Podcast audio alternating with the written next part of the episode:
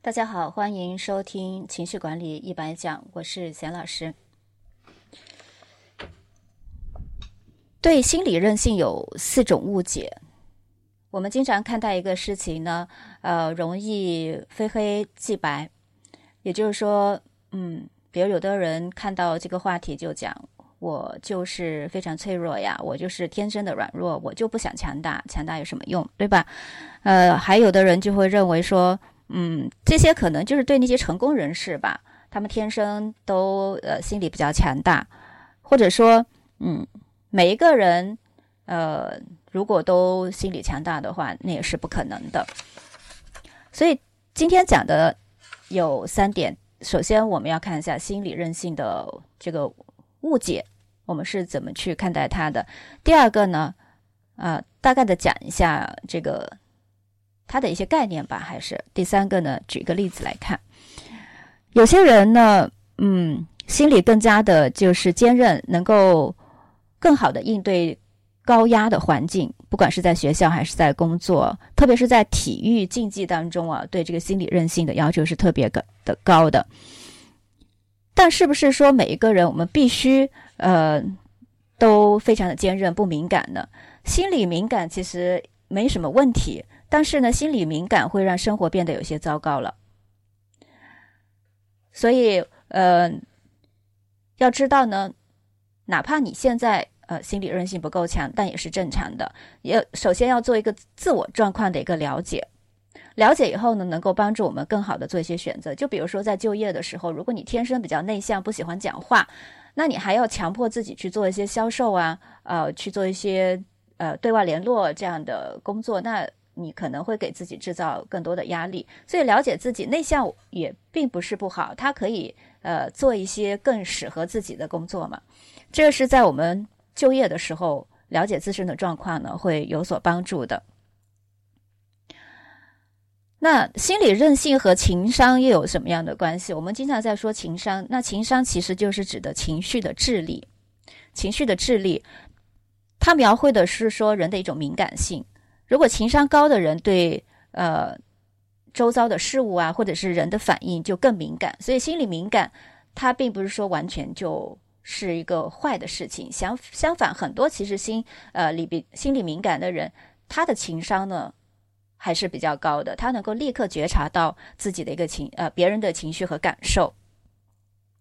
啊，所以说，并不是说每个人都应该啊心理坚韧，就是变得特别的强大啊。这个是个第一个误区。第二个误解呢，就是说，嗯，好像心理韧性只对工作呀，或者是体育界有用，因为是我们要呃，特别是进入职场以后，怎么样提高绩效？是我们重点关注，包括个人成长。什么叫绩效呢？就不包括生产销售啊、宣传啊、工资、学历啊，这些都需要我们有一个很强大的一个心理。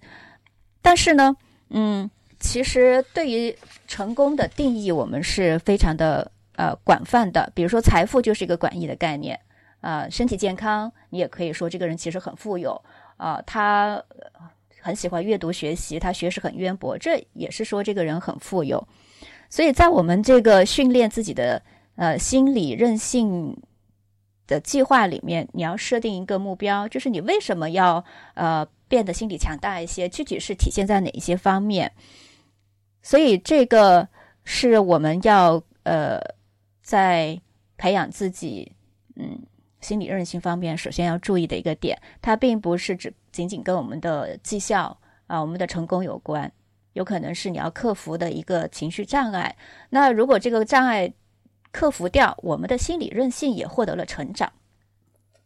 那第三个误解呢，就是说，哎，是不是呃男男人男性就应该心理更强大？作为女人就是应该温柔如水呀，小鸟依人，对吧？那我们是不是女人就呃不需要去提升这个心理韧性？那其实这也是一个误解。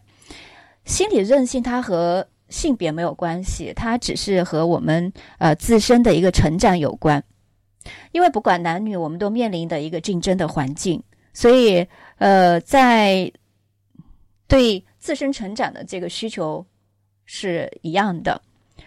虽然说男人和女人在情感的表达、在应对的方式上或许有一些差异，但是呢，嗯，心理韧性这个核心的特质是没有，呃，都没有差异的。嗯，第四个误解呢，就是说是不是心理强大人都很冷漠呀？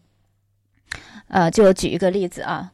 是不是都以自我为中心？昨天我看到武志红这个公众号就发布了，哎，好像不是，是易心理啊，发布了一篇热门文章，引起一些人的呃议论和讨论。呃，里面就讲到一个说，呃，一个心理咨询师他就写了说，心理强大，我们要甚至变得无情，变得很冷漠。然后就比如说，呃，比如说父母做的不对，明明是他的问题，那我们这个时候就不要去呃被他。呃，控制被他打压，我们就可以跳脱出来，然后呃，开一瓶红酒，什么嗑着花生米，呃，然后很无情的、很冷漠的看着他，看他表演的意思。那很多人就是说不认同这种观念，就觉得毕竟是亲密关系，我们这样子呃，像看戏一样的呃，去呃，感觉还面带微笑的去看待看着发怒的这个父母，好像是觉得太无情了。嗯，其实心理韧性的，嗯。特别是在运动界啊，你会发现运动员他的这个坚韧度都是非常高的。但这种强势和不易接近呢，是一种误解。它并不代表说这个人就非常的冷漠，可能很多人就存在着一个欺凌别人或者是非常自私这种行为。这是和心理呃坚韧是有本质的差别的。那像就说自私或者是欺凌别人人，其实这样的人他的心理呢是。呃，缺乏自尊是没有安全感的，啊，这是一个本质上的差异。而真正说心理呃强大的人呢，他的他本身是自信的，他不会去贬低或者是去伤害别人获得优越感。所以这是在心理韧性呃这要强调的三个误区啊。